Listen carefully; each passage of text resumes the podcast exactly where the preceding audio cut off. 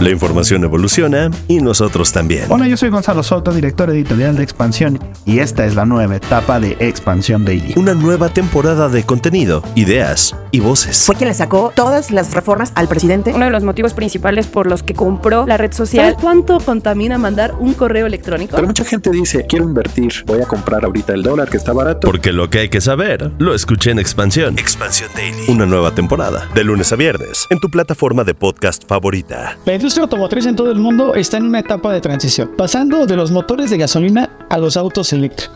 Hace unos meses se dio la noticia de que Tesla va a construir una planta en Nuevo León. ¿Qué representa la llegada de esta empresa a nuestro país y a todo el sector que está perfectamente bien establecido entre México, Canadá y Estados Unidos? De eso vamos a hablar en este episodio de Cuéntame de Economía. Cuéntame de economía. La realidad de la vida económica y tu bolsillo sin tanto rollo. Cuéntame de economía.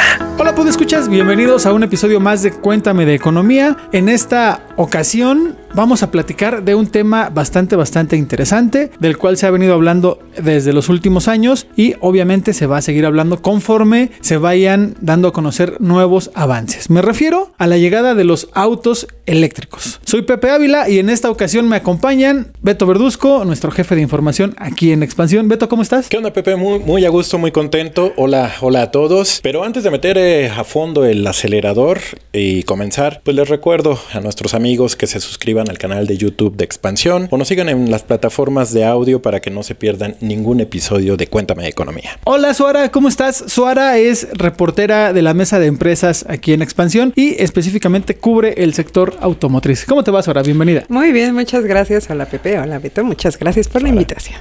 Sin más preámbulos, Suara, ¿Qué empezó a suceder ya con la llegada o con el anuncio de Tesla a Nuevo León, particularmente al municipio de Santa Catarina? Y no solo para el estado, ¿qué implica este anuncio para todo el país? Sin lugar a dudas, creo que primero hay que resaltar que el sector automotriz en México es motor de la economía mexicana, ¿no? México ocupa el séptimo lugar como productor de automóviles solo por detrás de China, Estados Unidos, Japón, India, Corea del Sur y Alemania. Esto nos da a entender que es una robusta cadena de valor, como no hay otra en este país, ¿no? Ahora, para dimensionar la magnitud de la llegada de Tesla es que esta empresa de Elon Musk nos mete de lleno a las nuevas tecnologías. Creo que es un cambio sin precedentes. Ya hay armadoras que ya han estado anunciando sus, eh, sus vaya, sus inversiones para transformar sus armadoras, por ejemplo General Motors, ¿no? Eh, que ya va a empezar también a ensamblar autos eléctricos en Coahuila, pero las expectativas que tiene Tesla de producir hasta un millón de vehículos es sin precedentes. La Asociación Mexicana de la Industria Automotriz estima que la producción de esta gigafábrica que se va a instalar justo en, en Santa Catarina, Nuevo León, tendrá una producción de entre máximo 750 mil unidades anuales. Si tomamos en cuenta que en México se producen al año 3.3 millones de autos, estamos hablando que va a ser entre una tercera y una cuarta parte. Es decir, que el cambio no es menor, ¿no? Nada más para que tengamos una dimensión de, de lo relevante que es la industria automotriz, participa con 3.6% del Producto Interno Bruto. O sea, le tenemos que dar las gracias de esos 3.6% a la industria automotriz. México tiene plantas en Puebla, en San Luis Potosí, ahora en Nuevo León, este, bueno, también tiene plantas este, con, con Kia. En fin, eh, sí, sí es una, es la joya de la corona de lo que es la industria manufacturera, la parte automotriz. Llega a Tesla, que además, déjame decirte, estas cifras que no son cualquier cosa. Por lo menos las estimaciones están en torno a 4 mil, 5 mil millones de dólares de lo que va a ser la inversión. Siendo este último dato, los 5 mil millones de dólares, una, un cálculo que tiene la Secretaría de Relaciones Exteriores, pero incluso hay quienes eh, llegan a decir que hasta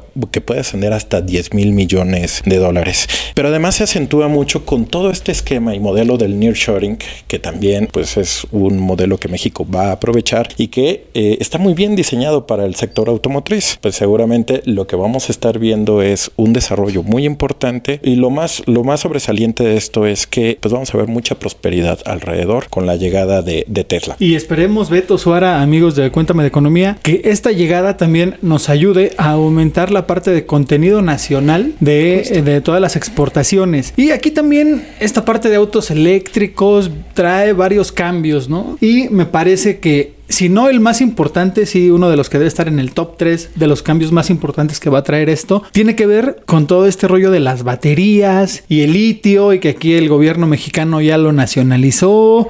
Pero, ¿qué onda con el litio? ¿Qué onda con esto de las baterías ahora? ¿Qué nos puedes decir de este tema? México tiene una robusta cadena de valor en el sector autopartista, ¿no? En 2021 México superó a Alemania como el cuarto mayor productor de autopartes en todo el mundo. Estamos hablando de Alemania, que es un país que por excelencia ha sentado las bases de su economía en esta industria. no, no es algo menor. Exactamente, es un cambio, es digamos que justo vamos ganando pasos en el terreno, ¿no? Entonces, ¿qué pasará con, con la llegada de Tesla? La industria nacional de autopartes estima que hasta ahorita el Mustang Match E, que es el único vehículo que se produce completamente eléctrico y que tiene como principal destino otros mercados, que se ensambla en Cotitlán, en el Estado de México, por parte de Ford, ¿no? La estadounidense Ford, tiene ya un 80% de proveeduría nacional.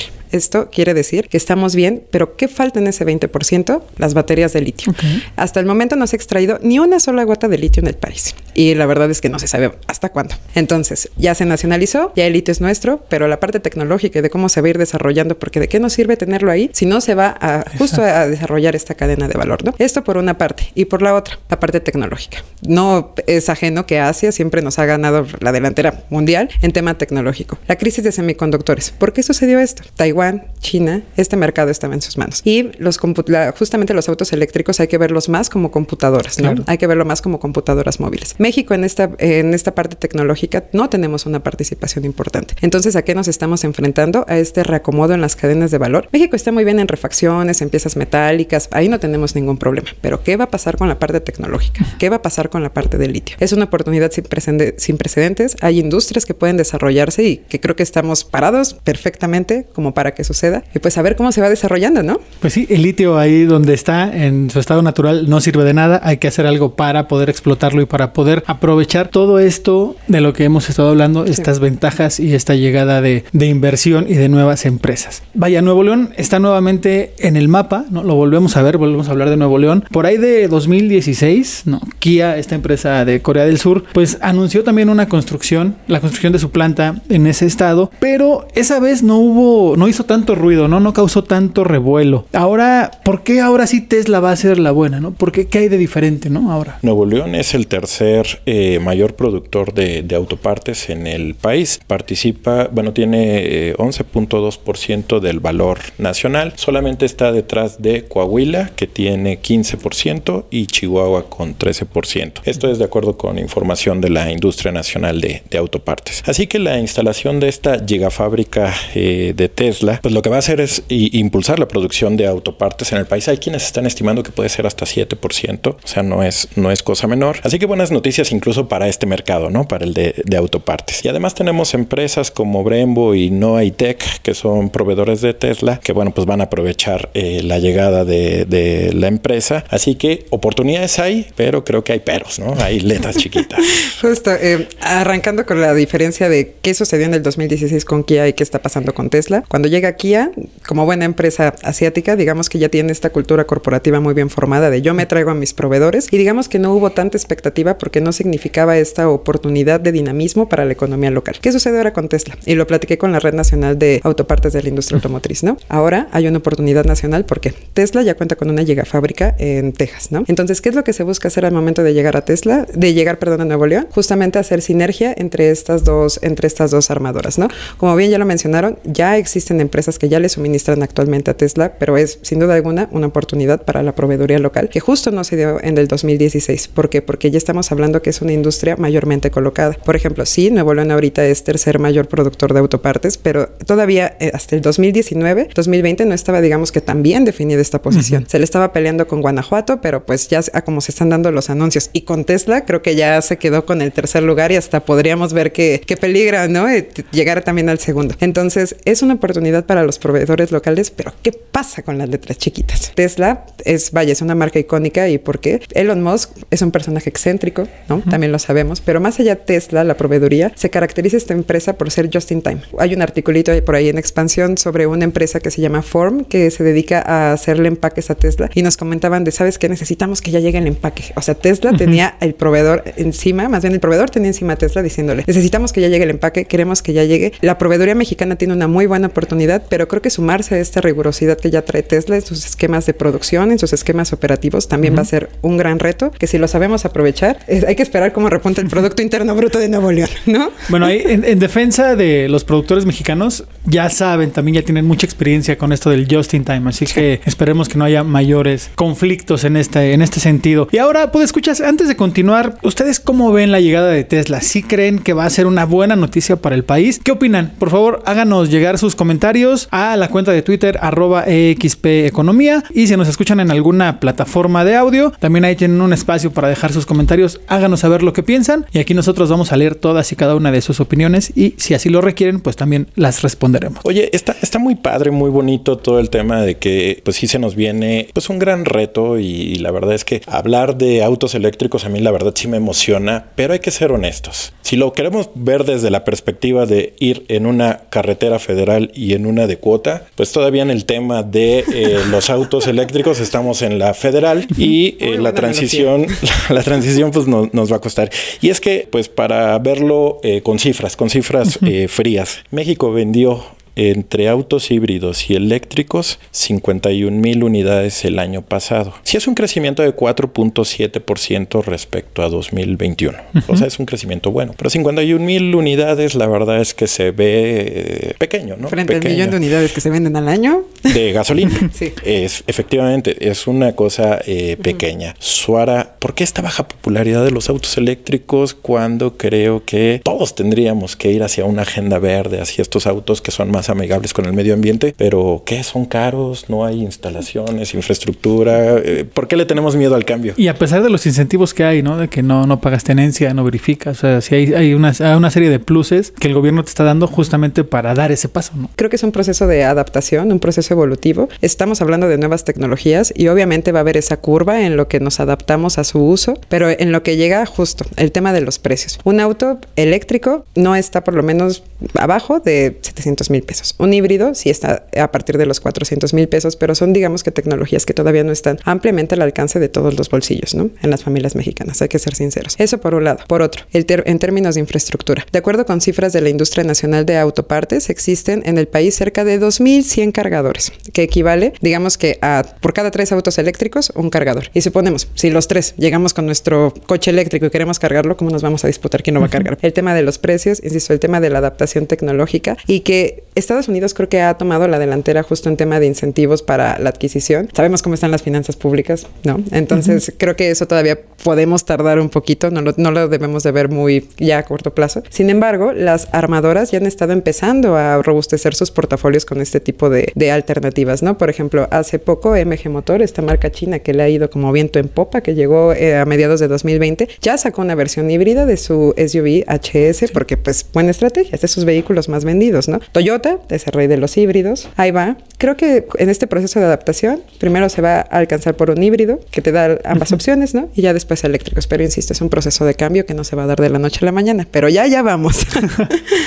Hay algunos a quienes también esperemos que no los agarre en curva toda esta transformación y es que, eh, ¿qué va a suceder con los mecánicos? Los mecánicos, con las mismas empresas. Hay quienes eh, estiman que dos de cada diez mecánicos tradicionales no van a lograr hacer esta transición, ¿no? De, pues para seguirse empleando, para seguirse ocupando. Y aparte tenemos otro asunto en el tema de las habilidades de las personas, ¿no? Si, si bien tenemos a 5.4 millones de, de, de mexicanos con carreras STEM, que son las de ciencia, tecnología, ingeniería y matemáticas, pues los salarios los salarios siempre son un gran, un gran problema. Entonces creo que también en este sentido va a venir una muy buena revolución y va a ser necesario meter el acelerador porque de otra manera nos van a seguir rebasando por la izquierda, por la derecha y por donde quieras. Y sabes, eh, el cambio en eléctricos, ya lo comentamos, viene en toda la cadena de valor y lo que sigue después, ¿no? En, el área de postventa, en el área de mecánicos, el cambio va a ser igual de contundente. Sí, de cada 10, dos es probable que no sobrevivan y creo que ahí entra perfectamente esta frase de renovarse o morir, ¿no? ¿Cuáles son las coyunturas, las disyuntivas a las que se enfrentan más bien? Hay que ser realistas. Los mecánicos en el país, la mayoría, están adheridos a la, a la industria informal, ¿no? Al sector informal. A la consultora Yaito Dynamics estima que de cada 10 mecánicos que existen, 8 están en un esquema informal y 2 solamente corresponden a agencias de distribuidoras autorizadas, ¿no? Entonces, con la mayoría de estos agentes económicos en la informalidad, ¿cuál va a ser el poder adquisitivo que van a tener justo para pagar esta nueva capacitación? Una armadora ya te tiene la tecnología de lado, no es cosa de llamar a la empresa y ya te explican. Pero un mecánico, que todos sabemos que está en la esquina, que tiene las manos aceitosas, ¿cómo lo va a hacer? El proceso de inversión también, insisto. Un auto eléctrico hay que verlo más como una una computadora. ¿Cómo vas a comprar un escáner para checarlo? La batería de litio, que ya lo estamos hablando. En México no existe esa industria. ¿Cómo vamos a pensar de un mercado de postventa, un mercado que se va a fijar en cómo arreglarla, si todavía no se desarrolla ni siquiera bien esta industria en el país? Entonces, el cambio va a ser mayor. No va a pasar de la noche a la mañana. Ya se está dando el cambio en manufactura, pero sin duda alguna, renovarse o morir. Y ahí, en ese sentido, pues el gobierno mexicano, ahí con como parte del diálogo económico de alto nivel que tiene con Estados Unidos, tienen una serie de programas destinados justamente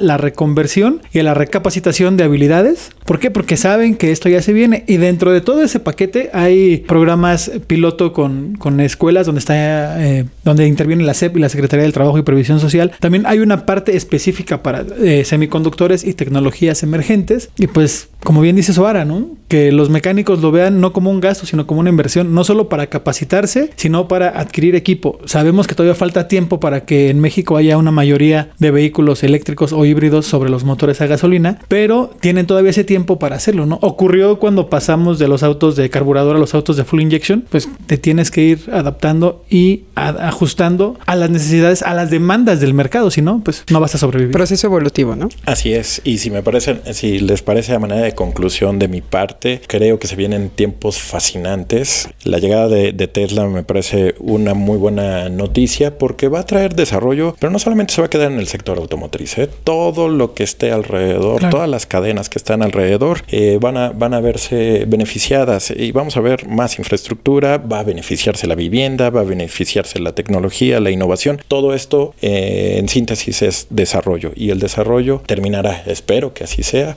beneficiando sobre todo para el progreso de muchas familias. En efecto, y que creo que también a manera de conclusión hay que resaltar que la manufactura ya se está dando. Las empresas tienen compromisos mundiales en cuanto a cambiar por esquemas de movilidad más amigables con el medio ambiente, temas de descarbonización desde toda la cadena de valor, ya se está dando. Pero creo que este cambio justo a vehículos eléctricos se está dando primeramente en las líneas de ensamble dentro de las fábricas y luego ya lo empezaremos a ver ya en el mercado de eléctricos. Va avanzando, yo creo que no tiene freno, así que hay que abrocharnos los cinturones.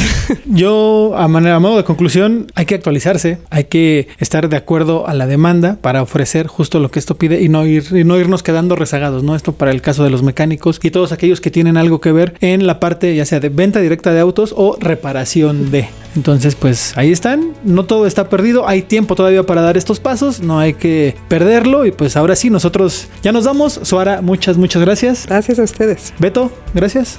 Gracias Pepe, gracias Suara. Gracias a ustedes. Amigos, gracias por escucharnos una semana más. Soy Pepe Ávila y no me queda más que decirles hasta la próxima. Cuéntame de economía, un podcast de expansión. Disponible todos los lunes en todas las plataformas de audio.